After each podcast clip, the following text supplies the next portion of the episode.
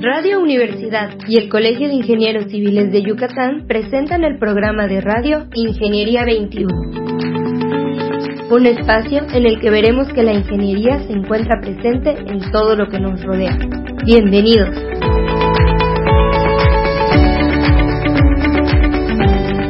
Muy buenos días, estimados radioescuchas. Bienvenidos al programa Ingeniería 21. El día de hoy tenemos el gusto de presentarles a Ukib Espada Zancona. Buenos días, Ukib. ¿Qué tal? Muy buenos días, Tere.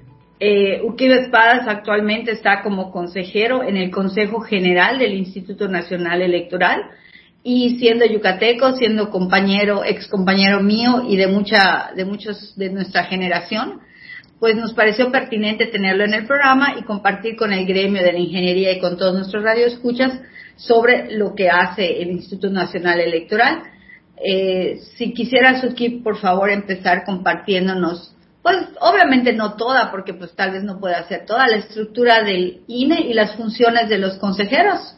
Te dejo la palabra. A ver, el INE tiene una estructura central que es la que da organización a las distintas, a los distintos procesos y actividades que eh, se requieren para sacar adelante una elección.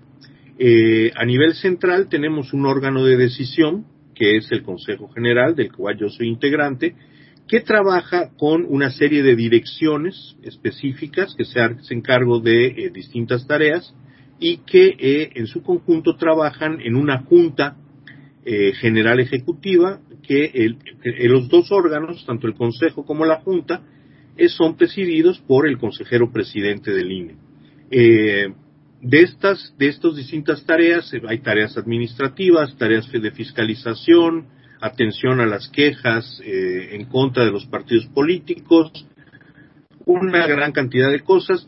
Los ciudadanos tratamos eh, fundamentalmente con el registro federal de electores en una primera instancia, es decir, pues todo mundo o casi todo mundo tramita ya su credencial para votar, de forma tal que la primera interacción de la mayor parte de los ciudadanos con el instituto es la obtención de la credencial de elector, que a estas alturas sirven no nada más para votar, sino como es el principal instrumento de identificación de las mexicanas y mexicanos el día, el día de hoy. Sí. Eh, en esto, digamos, de manera general. En el proceso electoral, uno lo que se encuentra es, hombre, con el trabajo de muchísima gente, pero lo primero que el ciudadano percibe es el trabajo de las direcciones de capacitación y de organización. Nosotros nos dicen el domingo usted puede acudir a partir de las 8 de la mañana a votar a tal dirección. Y eh, pues uno va y resulta que la mesa está instalada, que están los funcionarios de casilla, están las boletas, todo está en orden, hay un padrón electoral. Para producir eso en 100 en más de 160 mil casillas en todo el país hacen falta un trabajo intensísimo justamente de estas dos direcciones, de eh, la dirección de capacitación y la dirección de organización.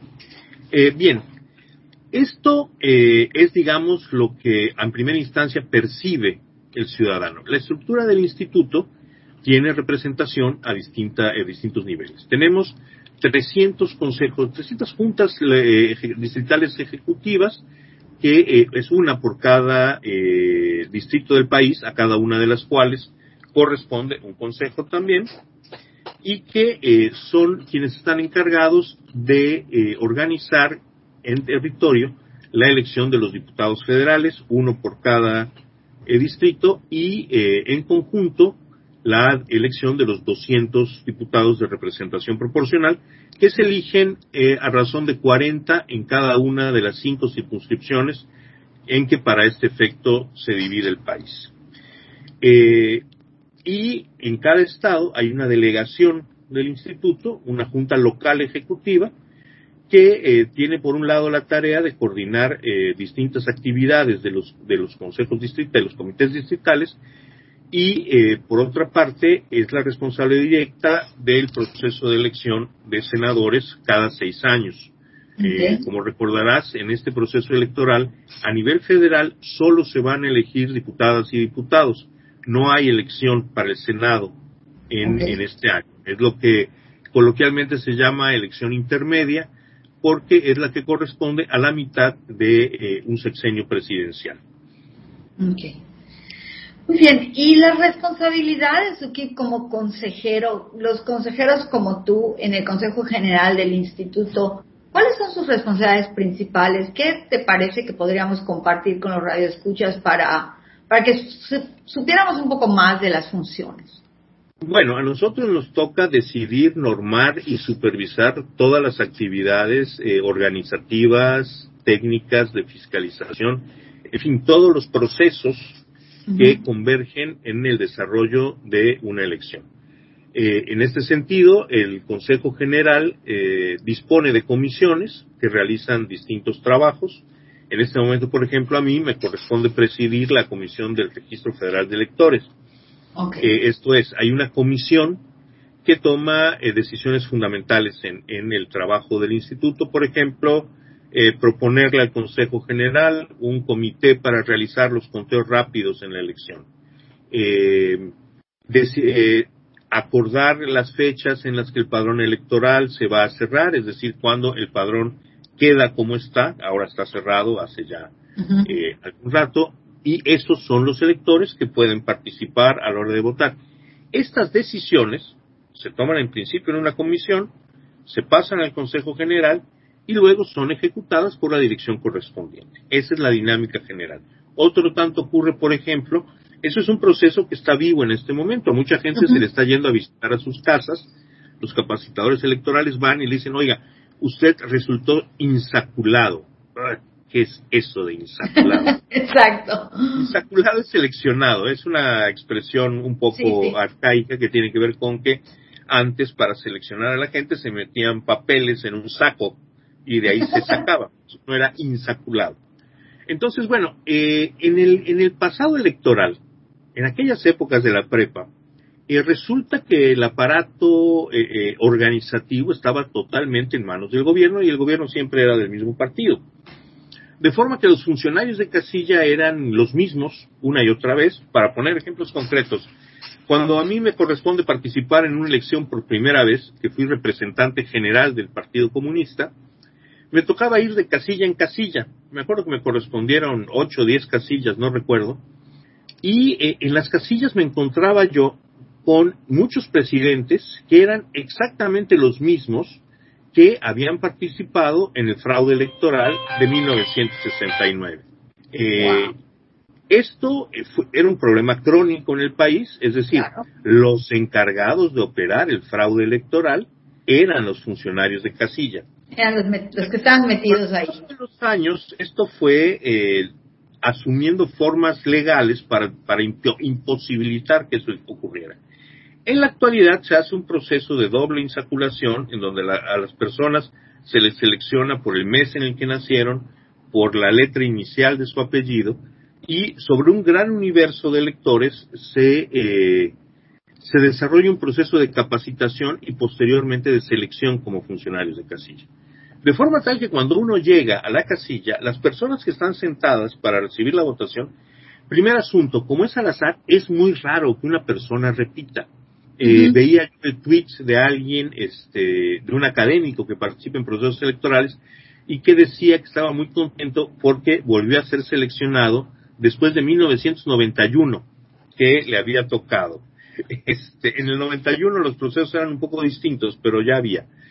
Eh, en ese sentido, eh, uno puede tener la, certeza de que eh, pues no va a haber ya hace muchos años que en este país no hay mapaches en las casillas electorales. Para los jóvenes, un mapache, lo de mapaches es una expresión que se generalizó en el país a partir de 1986 del gran fraude en la elección del gobernador del estado, en donde los norteños comparaban a eh, los ladrones de urnas con los mapaches, mapaches famosos por robar cosas.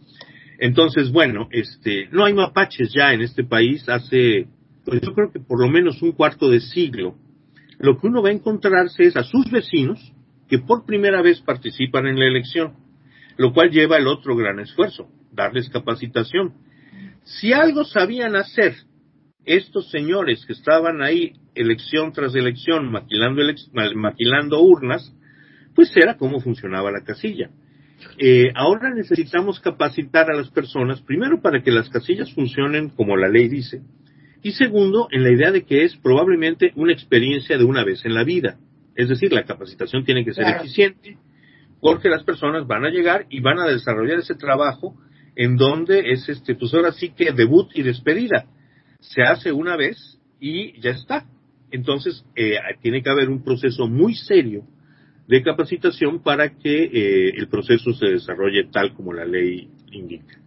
Y bueno, este, este es el tipo de tarea sobre el cual el Consejo General toma decisiones. El Consejo General realiza, por ejemplo, las, las insaculaciones.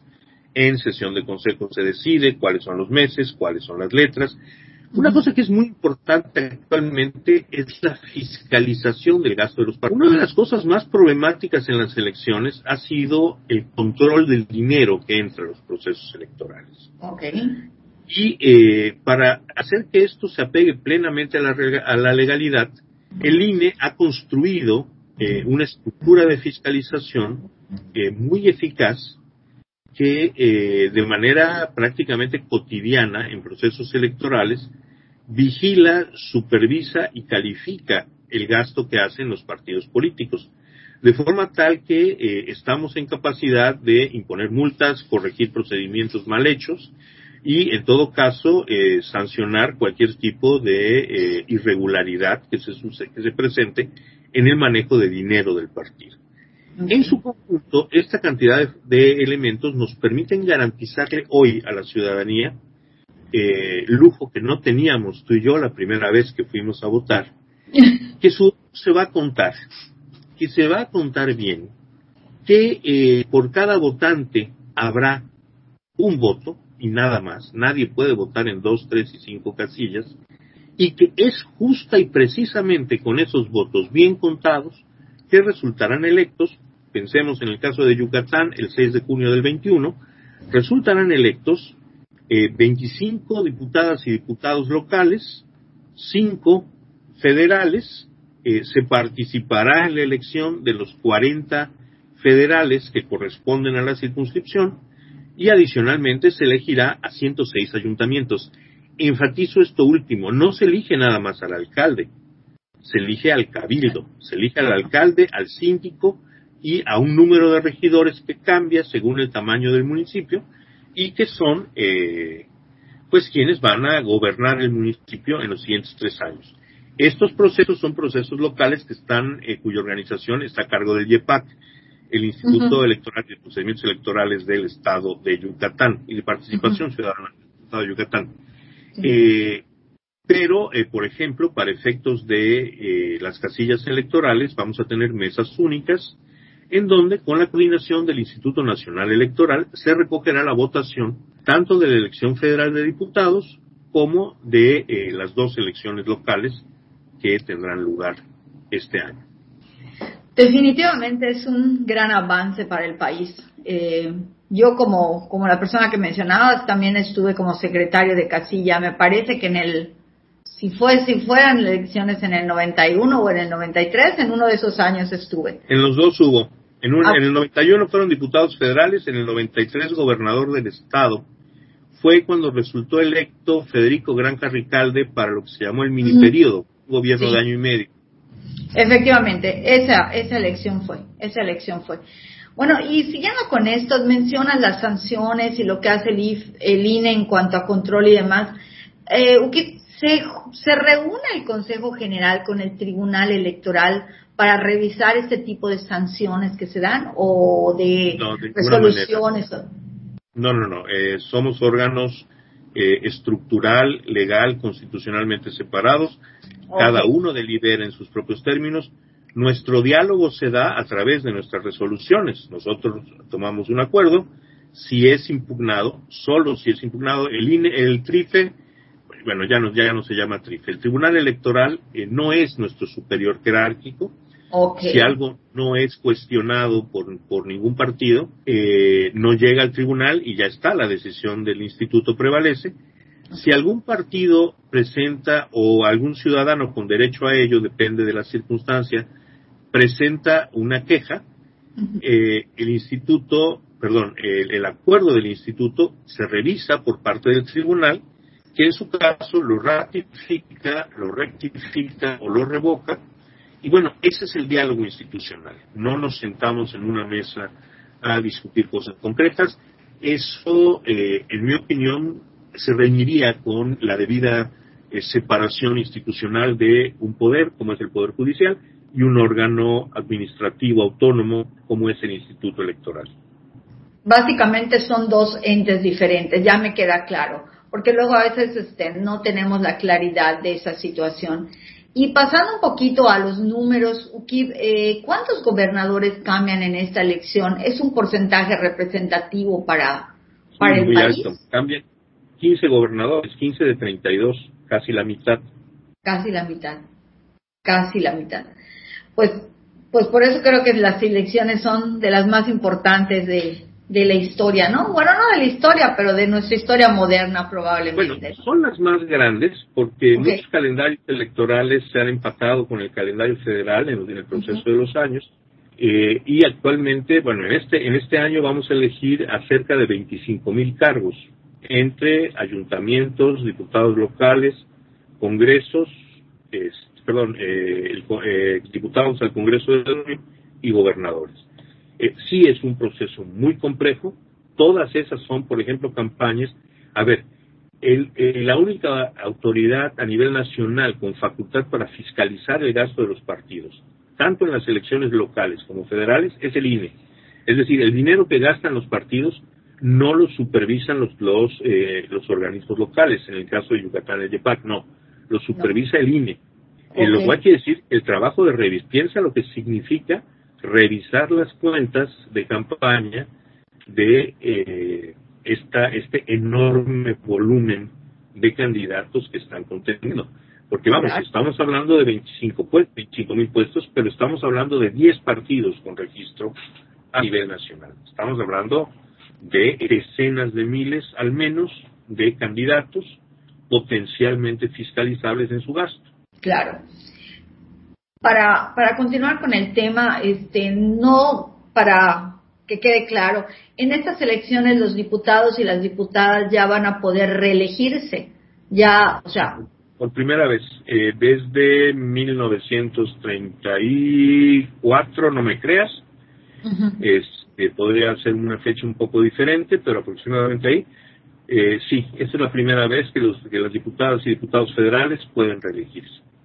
Entonces, todavía aumenta la importancia de esta elección, ¿no? 15 gobernadores, diputados, diputadas, o sea, todo el Congreso completito, 10 partidos políticos. Bueno, creo que va a ser muy, muy interesante ver los resultados y el proceso electoral. Eh, hay un tema controversial que se ha estado manejando en las noticias, en redes y demás, y que nos gustaría saber eh, a los ciudadanos, a mí, a, a los radioescuchas, ¿qué ha pasado entre el Instituto Electoral y el señor Félix Salgado Macedonio. Hay una decisión, no estoy muy segura si va a seguir siendo candidato, hoy, hay algunas controversias por ahí, no sé, no sé si nos puedes informar algo de esto. A ver, eh, el día de ayer el instituto, el Consejo General del instituto tomó la decisión por mayoría de votos de eh, dejar sin derecho a ser postulados a 25 precandidatos que eh, no presentaron reporte de gasto de campaña. Eso es lo que marca la ley. Si tú eres precandidato y no reportas tu gasto de campaña, independientemente de si gastaste 100 pesos para pagarle a Facebook o 10 millones de pesos en movilizaciones populares, eh, si no reportaste el gasto de campaña, la sanción única es la cancelación de tu derecho a ser postulado. Yo quiero decirte que voté en contra de esta resolución. Me parece que eh, esta sanción única se contrapone a distintas disposiciones constitucionales que tienen que ver con eh, la equidad y la proporcionalidad de la pena, es decir, no me parece correcto que se sancione igual a quien hace un gasto desmedido de campaña que vulnera lo que los abogados llaman el bien jurídico protegido. Es decir, la sanción a quien no reporta dinero lo que protege es que no se introduzca de manera ilegal dinero y que esto desequilibre eh, injustamente la competencia.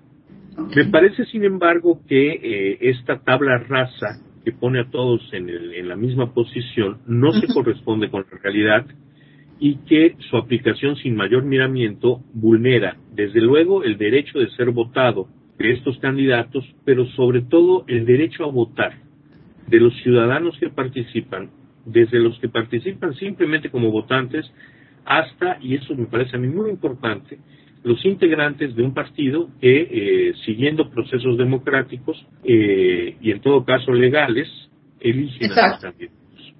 Entonces, a mí me parece que, para decirlo con toda claridad, eh, la suerte de Félix Salgado Macedonio y de Raúl Morón, que ayer fueron privados de su candidatura a gobernador, no debe de ser decidida por el Consejo General del INE, sino que debe ser decidida por los electores. Eh, quedamos en minoría, eh, prevaleció la lectura de que se tenía que aplicar la sanción y se aplicó. Quiero ser muy claro en este punto, a pesar de que yo no voté con la mayoría, es una mayoría que actuó en plena legalidad. Las acusaciones de que el INE eh, actuó fuera de la ley no tienen sustento. de hecho, la ley vigente, que efectivamente es una ley excesiva, pues es una ley que se mantuvo por la actual legislatura, que decidieron no cambiarla y que bueno, eh, ahora eh, el, resultado de eh, aplicar esa ley se prueba injusto. Lo es. Por eso yo voté en contra. Pero no puedo decir que haya habido ilegalidad. Mis colegas votaron en plena legalidad. Tuvimos una interpretación diferente de la ley, del mandato constitucional, y resultó una votación diferente. Pero lo que mencionas es muy importante porque luego nos quedamos con la idea de que se están haciendo cosas de manera ilegal o que no se están tomando cosas de la manera correcta, cuando realmente tú lo estás poniendo sobre la mesa. La legalidad fue porque no declaraste lo que gastaste. No hay otra situación. Y como tú dices, bueno, la democracia es democracia por eso. No siempre ganamos, algunas veces perdemos, ¿no? ¿Es verdad? Si fuera algunas veces perdemos, pero además la democracia tiene reglas y hay, son reglas que están hechas para respetarse porque del respeto a esas reglas depende la equidad de la contienda y que, el, la disputa sea justa es precisamente lo que le da a la elección el carácter de eh, proceso para representar auténticamente a la sociedad. Exacto, exacto. Porque para ir cerrando la entrevista que ha sido muy interesante, muy, muy, este, para mí con mucha información muy buena. Eh, ¿Tú crees que el Instituto Nacional Electoral está en peligro de una transformación o en peligro de ser cambiado para retroceder? A ver, hay voces que lo han estado pidiendo, no voy a, no voy a fingir que no lo he oído. Eh, me parece que por un lado es muy difícil que eh, esto alcance la condición de acuerdo político en el Congreso, que es donde tendría que hacerlo. No veo yo a un Congreso votando por eh, mayoría de dos terceras partes de sus miembros la destrucción del instituto. Sería un despropósito, sería demoler nueve lustros, 35 años de, no mentira, 45 años de construcción democrática que han llevado a este instituto totalmente a intereses partidistas y de gobiernos, en donde, eh, bueno, hay una diversidad de opiniones de personas que, a ver, estamos sujetos a las leyes, seremos, en su caso, seríamos objeto de sanción si faltáramos a la legalidad, pero no nada más es eso, sino que la práctica eh, en el instituto y en las leyes se han desarrollado procedimientos de control, de vigilancia, de legalidad, que hacen que este instituto sea eh, una maquinaria muy eficiente, apegada a derecho, que eh, administra las elecciones. Administrar las elecciones es, es eso nada más. Quienes deciden en las elecciones son los votantes. Pues muchísimas gracias. Nada más voy a aclarar por razones de la grabación que el ayer para nosotros en esa entrevista es el 25 de marzo. Para que quede claro cuándo fue la ah, decisión sí, perdón. No, está bien, es correcto, es correcto. Uki, muchísimas gracias. Ha sido un placer verte, aunque sea por este medio, y ha sido un placer tenerte con nosotros, Ukibe Espada Zancona, consejero del Consejo General Electoral del Instituto Nacional Electoral. Y pues nos despedimos de ustedes, estimados radioescuchas, y les recuerdo, como siempre, que la ingeniería se encuentra en todo lo que nos rodea y aún en las elecciones, porque hay que construir casillas y poner metas y hacer, y hacer cosas. Muchísimas gracias por haber estado con nosotros. Muy buenos días. Muchas gracias. Ingeniería 21 es producido por Radio Universidad y el Colegio de Ingenieros Civiles de Yucatán.